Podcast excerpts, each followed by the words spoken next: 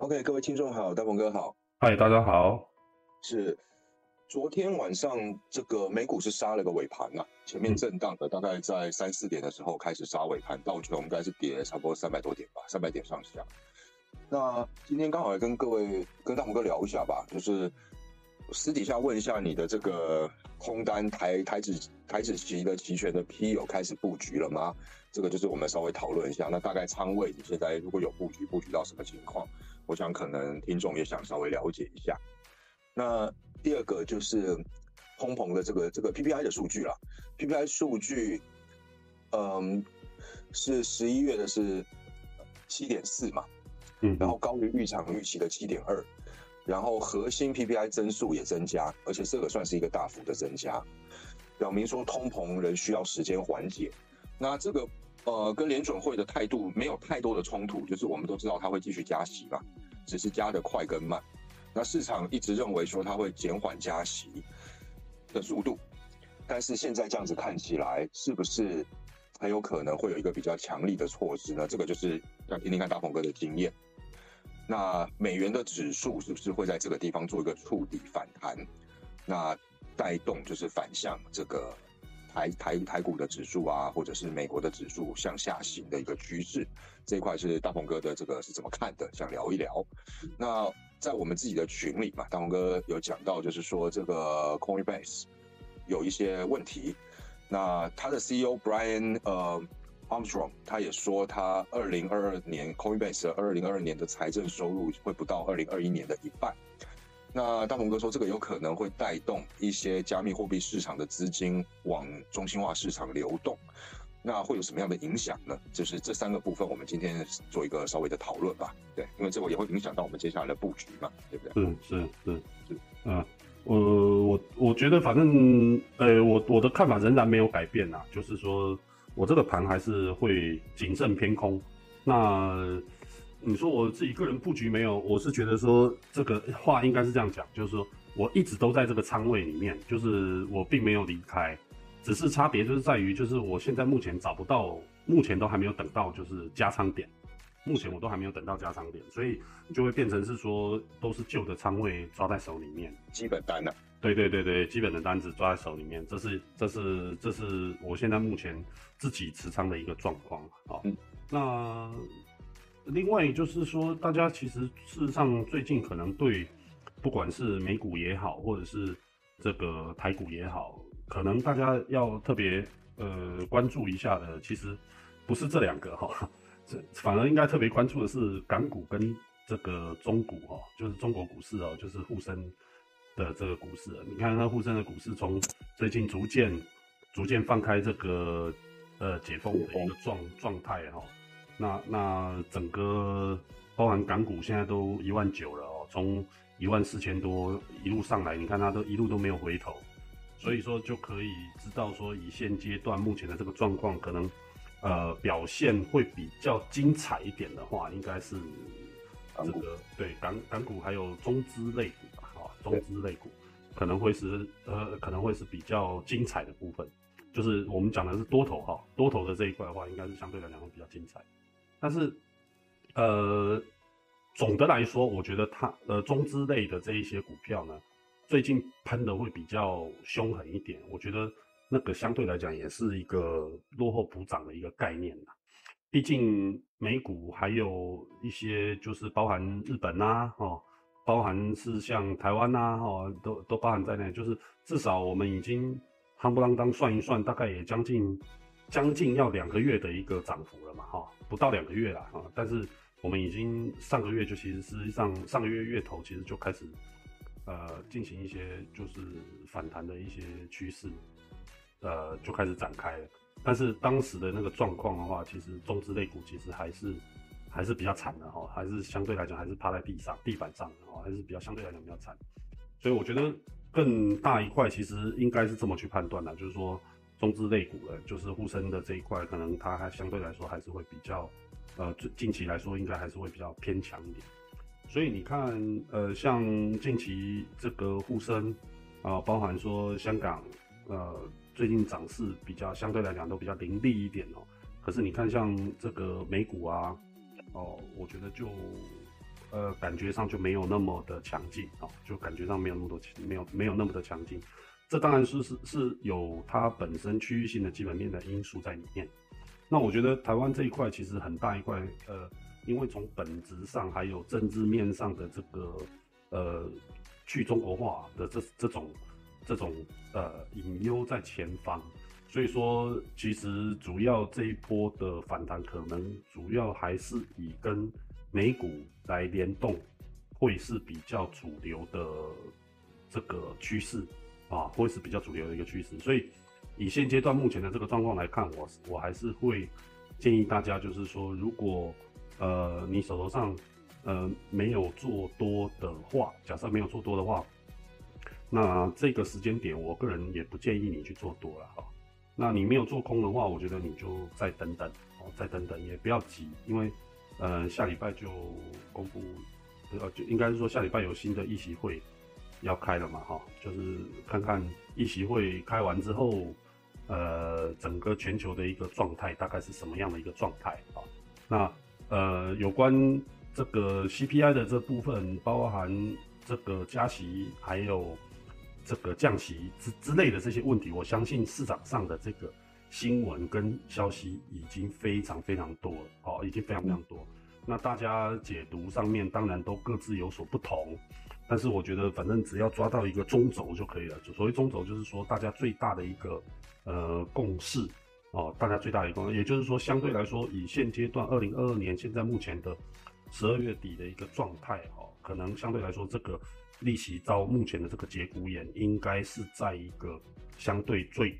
就是最高的一个水位了啦。啊，我觉得这个。想法其实不是我们现在才讲，我们其实之前其实就已经讲了，就是到今年年底，应该是一个最高的一个水位。但是我还是要强调，就是这个强调，其实每一次我都会讲，就是这一次的加息的状况，不在乎于它是多高的利率，而是在乎于它要持持续在这么高的久，对你在这样子的高息的状态下会多久？比如说，它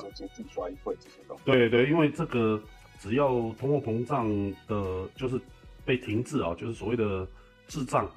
一旦发生哦，就是呃，对于这个全球的金融的伤害，其实坦白说是相对来讲是比较深的。那中间这一这一段的这个行情呢，也就是说，我们以月线来看的话，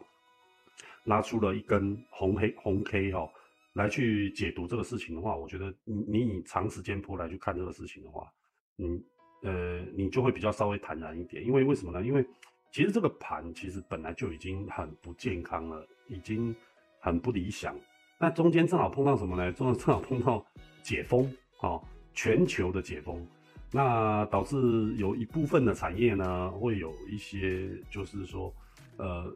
突然性的这个呃营收增长啊。或者是说突然性的这个很畅旺，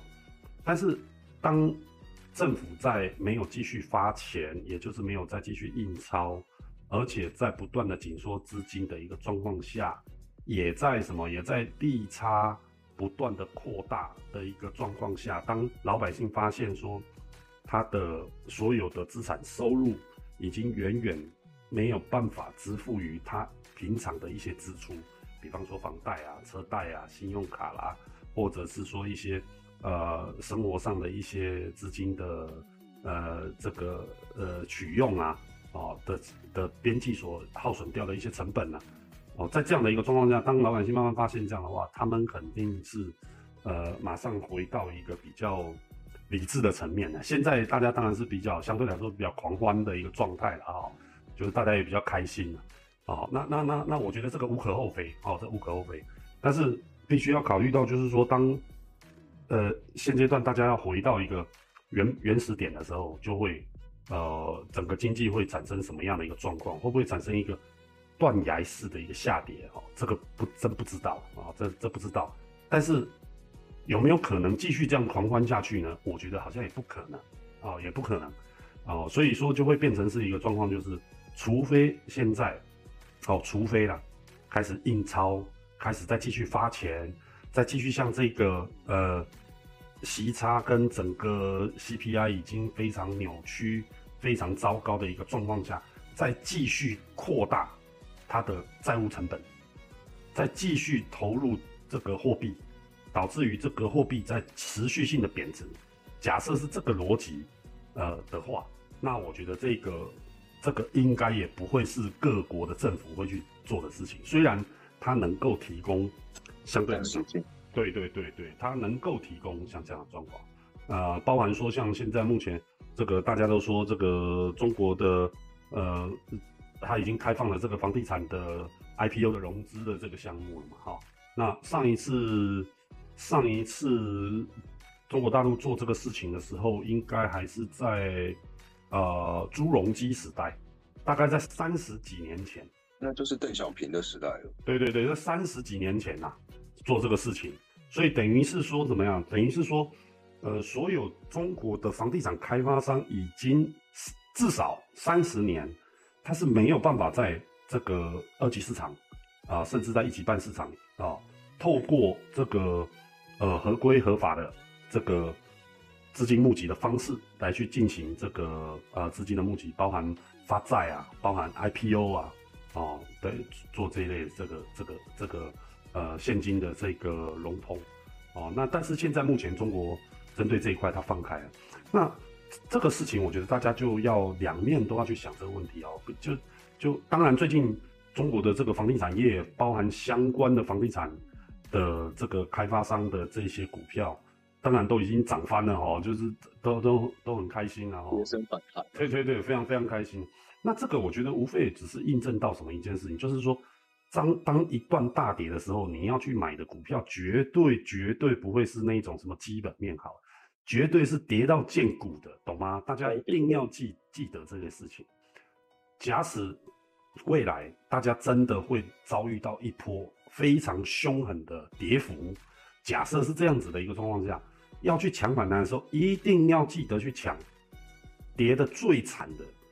哦。你不要去管基本面，我再次强调，不要管基本面啊。那这边有个危险了，它如果跌到下市怎么办？呃，不是，我的意思只是讲说，你当然要全面性的包含政策，你就好比说像中国这样，政策它提出了这样子的一个一个方式，让这些就是。房地产开发商，他可以回到这个正常的市场来去进行融融通，然后这是第一个，然后再来你去看这一类股的股票都已经跌成狗了，maybe 都是已经跌成狗屎了，它就完全符合我现在讲的这些东西，大家懂我意思吗？就是它已经跌得非常惨了，结果政策正好配合，所以你就不用担心什么它下市了，但它当它要要真的要下市之前，政府绝对会让他先下市，你懂吗？要死，他肯定会让他先死，他不会提早举举个最近的例子，就是这个台湾的这个我们说太阳能股或者是这个绿能的股票，因为在礼拜五的时候，事实上都拉得很凶。是，这个这个呢，这个呢，大鹏哥那个没没有看到这个新闻，因为就是说可能会有缺电的问题出现。嗯，那以至于说这些股票就是本来就跌了很多了嘛。嗯，然后结果突然就就拉上去了，这样子对，缺电概念股，因为台积电的董事长刘德英说啊，他对台湾的电力忧心，这样子，所以太阳能的模组啊，这些原晶啊，这些都大涨，加上它刚好配合他们的营收又大增，对。对对，太阳能太阳能这种绿色产能哦，其实坦白说，我觉得 我是从来都一直都是觉得它就是一个它就是一个庄家股啦，嗯，无无论。你现在跟我讲说它多么具有未来的前景，我仍然觉得它是庄家股了。对，大家一定要记得一件事情：今天不是你开电车，你就是环保者，懂吗？你的电在台湾有百分之七十以上都是火力发出来的，不是太阳能给你的哦。所以你要千万记得一件事情：其实你才是最大，你开电车的人，你才是最大的这个环保的制环保困扰的制造者，好吗？不是这些汽油的使用者，是你们这些用电的哦，所以这个我觉得，这个大家可能都还没有搞清楚哦，这个这个用电到底是怎么回事啊？所以这个我们不要跟政策去讲太多了啊！对对对，我们政策不宣传太多，但是反正就是说你会想的，你就会往这地方去。台湾的这个发电结构就知道了。对啊，对啊，你就就自己去想嘛，好不好？自己去想，自己去想，就是你开特斯拉的也没什么了不起，好不好？你你你也没有比人家多爱环保，好吗？好，OK，那那就是回到刚刚我们讲的那个问题啊，就是说，比如说像房地产像这样子的一个状况，它政策出了这样，大家反而要另外一个角度去思考这个问题。当然，你去抢反弹是绝对可以的哈，是绝对可行。我不是说抢反弹不行，抢反弹是绝对可行的。差别只是在于什么？差别只是在于，如果今天中国共产党是真的是很有，还跟以前一样，仍然是非常有办法的来去控制这整个产业，包含市场，包含这个市场的资金，哦，这个所有的东西都很有办法。那我请问你，为什么要重新启动已经停掉了三十年的政策？或者为什么要在前阵子做降准的动作？对，为什么？哦，那这个这个我们就不讨论了哦，也是回到刚刚大家自己去想，哦，自己去想一想，你们要给自己发一些功课，你要自己去思考一些问题，为什么他会在这个时间点去做这个事情？所以就回到整个全球的这个金融市场、二级市场，好，来来去说这个事情。我个人认为反弹依然是反弹，哦，反弹依然，即使是它这个反弹相对来讲是很强劲，它依然就是个反弹。这第一点啊，这个第一个问题我已经回答完你了。第二个就是你讲美元的问题，这也是非常重要。我觉得现在没有买美元了，太好了，它终于破七，赶快下去买，赶快买，对，赶快买，好不好？我并不认为美元的这个融景结束了，它的涨幅结束了，我我不这么觉得。或许才要进入到主升段，也不一定。maybe 对，反正我是觉得，我不觉得啦，啊，我不觉得，我并不这么觉得，至少目前。日本的日币的问题并没有解决，日币没有解决，韩环就不会解决。当日币跟韩环都没有办法解决的时候，台币你就不要想逃过一劫哦，它肯定是要跟着贬，它肯定是要跟着贬。好，那贬值即使是我们这三国的单方面的决定，但是货币它是相对性，只要日币、韩环跟台币一贬，相对的人那个。美元就美金就上来了，就升值了嘛，对对吧？所以这是一个相对概念的问题，就是即使美元它什么动作都没有做，它还是被迫于升值，好吗？它还是会被迫于升值的哈。那在这样子的一个整个亚洲的一个状态是这样子，假设是这样子的状况，那你就更不要讲整个东南亚跟人民币之间的状状态。啊，人民币最近。我看所有的这些这个，因为我人在大陆嘛，所以每天看他们这些报道都说啊，这个呃本来本来是这个人民币对美元已经贬破七了嘛，呃最高的时候有到七点二嘛，啊有个最最高有到七点二，那最近破七嘛，到六点九多嘛，哦那所有的这个大家就是在讲说啊，这个美元的行情已经结束了，其实我觉得这第一第一阶段而已，好不好？好，嗯，其实呢第一阶段而已。当日币、韩环跟台币展开第二波的时候，不，我们不见得第二波的贬幅会有多大，不见得，也许就是到前一波的高点，哦。但是只要它杠在那个地方，就跟现在的利率一样，它是长时间的通胀。假设是货币的状况也是这样子，它就是长时间给你杠在那个地方，你很多产业就会受不了了啦。是。你很多产业就会受不了了。你包含说像台币，你长时间就一直都在都在那个位置，哦，那你怎么会受得了？现在，呃，台积电，你看它这个业绩掉的有多厉害，然后美国厂又已经好了，对不对？美国厂已经好了，他们已经准备那个拜登都去讲话了，是不是？都去演讲了啊，就是庆祝他那个工厂呃要准备开工了。你一个你一个贡献台湾这么大 GDP 的一个公司。现在目前啊，好啦，现在人家要把产能移转到美国去了，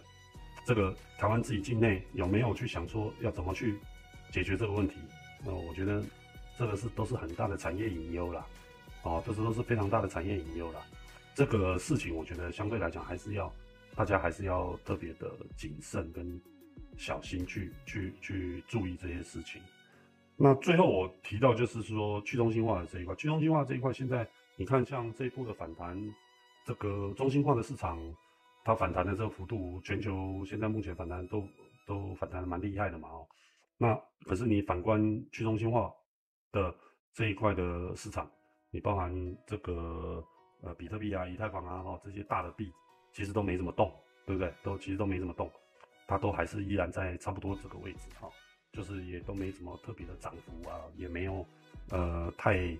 太强的这种波动哈。目前的这个状状况大概就是这样，所以呃这个就可以很明显知道说他们在做一个值的变化哈，这是值的变化，所以我才会讲说这个。可能还需要一段不算短的时间，啊，再需要一段不算短的时间。你包含你刚刚讲，就是 Coinbase，对不对？然后跟现在目前的这个呃去中心化的这个市场，还有中心化的这个市场，呃，整个的一个些结构性上的一些调整，然后包含说像 Grayscale，呃，目前灰度的这个问题，其实警报并没有解除嘛，哈，并没有解除。那它会不会再去影响到一些其他的一些这个这个？不管是交易所也好，或者是呃其他的一些平台也好，不知道啊，不知道。那这个是坏消息的部分啊，好消息的部分就是，呃，也不是说好消息啊，我觉得这个是一个产业的一个变革，就是呃这一周我忘了是周四还是呃周三，就是反正就是有一个比较正式的一个告知啊哈，但是其实这件事情早就已经开始做了啊，早就已经开始，就是香港现在目前呢，就是港交所它已经通知。所有的港交所的会员，也就是所谓的在香港设立登记的这些证券公司，可以透过一号牌的牌照，也就是说你是本身可以运营运营这个证券这一块的这个牌照的这些公司，都可以来申请这个呃，就是加密货币的交易交易，呃，就是加密货币的交易。也就是讲说呢，简单的，我很简单的这样讲哈，在很快的时间内。我们有可能就会看不到加密货币的这一块的这个呃中心化的交易所还有什么存在的价值？好，你比如说像 FTX 已经挂了嘛，哈，那中心化交易所还有很多啊，啊，你比如说币安就是一个啊。那你比如说这个火币，台湾的那个呃 Max Coin 也是啊，啊 Max Max Coin 对啊，May Max Coin 也是啊，然后 My Coin，Sorry，My Coin，对，就是有很多这些中心化的交易所，其实都没有意义了。大家理解我的意思吗？就是当一个政府来去领头做这个事情，而且是完全合法合规的一个状况之下的时候，他直接就可以透过它原有的这一套这个。呃，就是所谓的 KYC，也就是各位打开 APP 可以买股票、买期权，同时也可以买加密货币。对对对对对对。那中心化的这一部分呢，就会被收编。那收编的一个概念是什么概念呢？就是说，哎，中心化市场开始进入去中心化了哦。哦，开始进入了。我们现在可以想说，哎，这个我们以后都可以，像比如说你跟我都是加密货币的持有者，哎，我们以后都可以进入到。正常一般的这种交易所里面来去进行一些交易了，是吧？那同理是不是可以可证？原本就在中心化的这些交易者，他也可以透过合法合规的平台开始去交易跟操作去中心化的产品了哦。对，哦，那这样子的话，就是我最早跟大家提到的，这个资金开始流动喽。而且这个东西，嗯，从另外我自己会看另外一个角度。就是说，当初的 crypto 从这个比特币 BTC 嘛，到以太坊，然后到很多什么 Luna 啊这一些，甚至像一些 shitcoins 的这一些东西，那政府原本一直是喊打喊杀喊禁的，哎，怎么特别是中国，结果怎么他在香港做这个事情？那这个就证明了一点嘛，这不是你所能够禁止的浪潮，所以你禁止不了，你就加入它。那加入它之后，大家要知道说，去中心化市场指的是这个货币，像。比特币去中心化的本质，并不是说交易所是去中心化的，这两个是是没有关联的。那当它被收编之后，它就表示说，它没办法去追踪你货币私私底下的交易，就很像是说，我今天我用钞票跟大鹏哥买东西，政府是追踪不到的。可是我透过转账，那我的金流就会被追踪了。那在某些情况，很有可能是他政府认为说我没有办法去控制你，那我不如就去控制你的交易平台吧。用这个方式，对对，所以所以在这一块事情上面，我觉得大家要格外的关注啊，要格外关注，因为呃，我觉得这个事情呃，大家从宏观的角度来去思考这个事情哦，就无论你交易的是去中心化或者是中心化的市场，无论哪哈，无论哪一块，大家一定要记得一个最根本的事情，就是这市场上只要有钱，只要资金量是够的，哦，资本市场它是它就是完全的会去继续持续的创新高，嗯，好，持续的创新高，所以钱是绝对性的重要，所以就会变成是说，从这个宏观的角度，大家就可以去观看微观的市场，哦，就比如说。中心化的这个市场，也就是所谓的这个证券、期货、哦基金啊，有关这一块。那这一块钱是逐渐的被收收进去的，对不对？息就是利息是不不断的被加高的。那被加高的一个状况呢，钱就是从呃中心化市场就一直流回去政府的口袋里面，是吧？就是它是不断不断的持续的去流回去的。那虽然说你的每单位的成本，也就是说本来的一美元跟现在的一美元。你的购买力是增加的，但是很不幸的，正好碰到通货膨胀，结果所有的东西其实也是涨价的，所以资金的这一块对于传统市场来讲，啊，就是所谓的中心化市场来讲，其实它是没有没有效益的，啊，它是没有效益的，它是没有帮助的。所以为什么我一直确定它是个哦，不是不能我不能讲确定，就是我一直认定它是一个反弹，就是因为我看不到未来的一个状况。但是为什么大家？大家一直讲说，哎，大家非常期待降息这个事情，就是因为降息资金会出来嘛，懂吗？大大家能够理解吗？就当这个市场上资金量全部都涌到这个市场上的时候，很自然的股市就会涨上去，这是非常自然的。你不要，我们现在都根本不要去管它什么基本面不基本面那些东西，就是它很自然而然的就上去了。这这技术面也不用去考虑了，只要有资金，这个市场上它一定上去。反观你看去中心化，也就是加密货币，其实意思是一样，啊，意思一样。以现阶段目前的这个状况，它这个市场上的资金是一直不断被抽干的，是一直不断被抽干。你包含说像破产呐，是不是哈？被清算呐，哦，什么这个死亡螺旋呐，还有后面还有这么多的交易所，根本很多都是打了一些问号，大家根本不敢进去，是吧？哦，甚至说大家都已经把它换成法币了，都有可能。哦哦，又或者是说像你这样子的，就是开始持有冷冷钱包的人越来越多。冷钱包什么概念？就是他这个钱已经死了嘛，他不会动了，他宁可存起来，他都不愿意去去交易市场上去促进流通。你可以把它理解成了，就是你我们去银行，比方说我银行里有假设二十万，我把二十万钞票提出来放在我抽屉里的这个意思。对啊，对啊，对啊，对啊。那所以所以你也不要期待哦，去中心化现在会有什么行情？哦，就即使是有行，即使是有行情。那个都是一些很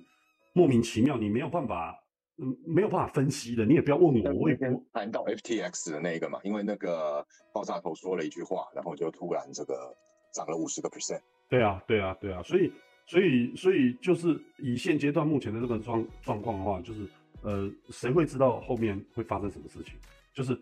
嗯，这个没得分析的，没有办法分析的，因为我我我看就是看整个市场的资金体量跟它的这个流动的一些政策。的一些导向，那又没有体量，又没有政策的导向，这个市场我就不觉得，我我我我有什么必要要对它，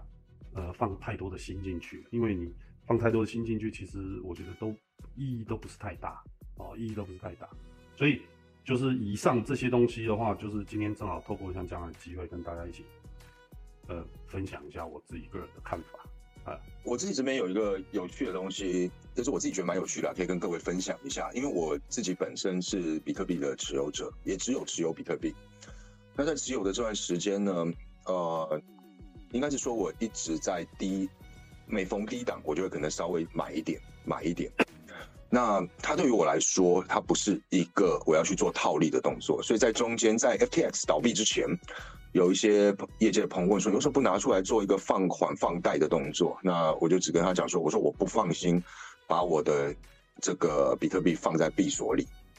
去做放贷的动作，或者是质押去做放贷的动作。那隔没多久，FTX 就倒闭了嘛，所以这也回到我们刚开始录的时候，大鹏哥有介绍一些书，那我有介绍一些书给各位去看一看。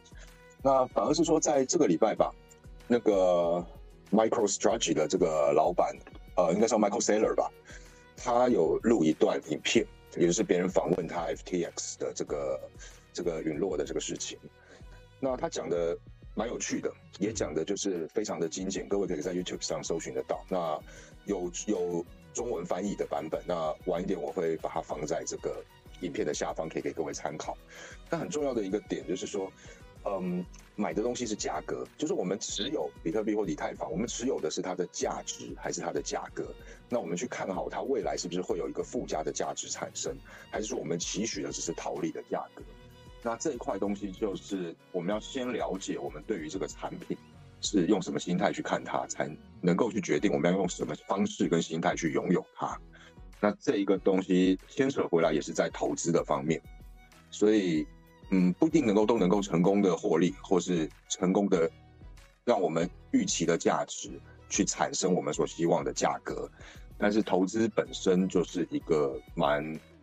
你需要 guts，然后你也需要去理解。甚至需要一些猜测跟想象力的，对，所以这个影片待会我会发给大鹏哥，那再请大鹏哥分享给大家看一看，这样子。OK，OK，可以。好，那今天我们就先录到这边吧。行，OK，嗯，那谢谢大鹏哥，也谢谢各位，谢谢大家，拜拜，拜拜，下周见，拜。